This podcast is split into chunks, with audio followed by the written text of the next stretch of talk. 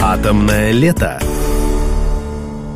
Как вы думаете, где должен отдыхать настоящий атомщик? Все зависит от интересов. С одной стороны, наверное, надо отдыхать в тех странах, которые сейчас Росатом активно начинает осваивать. Это, например, Бразилия, Аргентина. В связи с тем, что Крым наш, конечно же, в Крыму. Так мы не только глобальная компания, но мы еще и российская в первую очередь компания. Поэтому мы должны отдыхать. На море, конечно. А на каком? Кому сколько платят за работу. Настоящий атомщик должен отдыхать активно, например, на Байкале. Мне кажется, что сейчас в тренде, конечно же, Финляндия, поэтому все в страну мумитролей.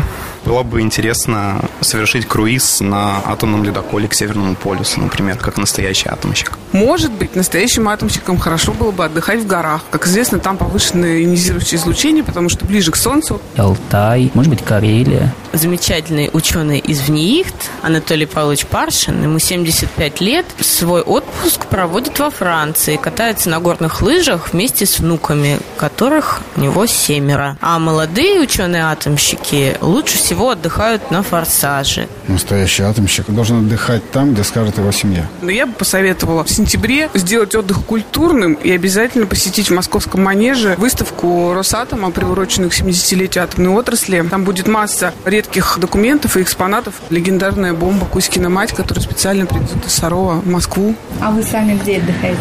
А мы работаем.